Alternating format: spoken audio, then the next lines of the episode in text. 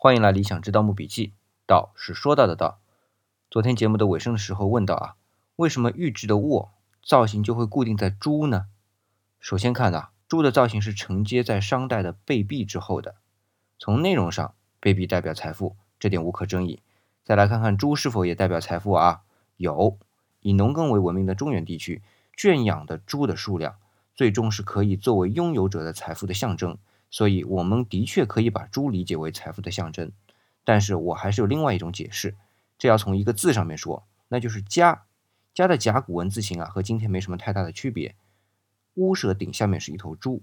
首先，在古代，人们对于家的理解和今天有所不同。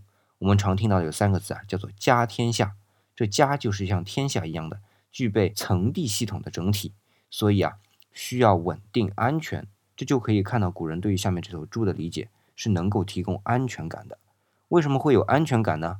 人口对于家庭系统是最大的安全感，而猪的生育能力是很强的，而且是和人关系最密切的圈养动物，所以猪是可以成为生命的象征。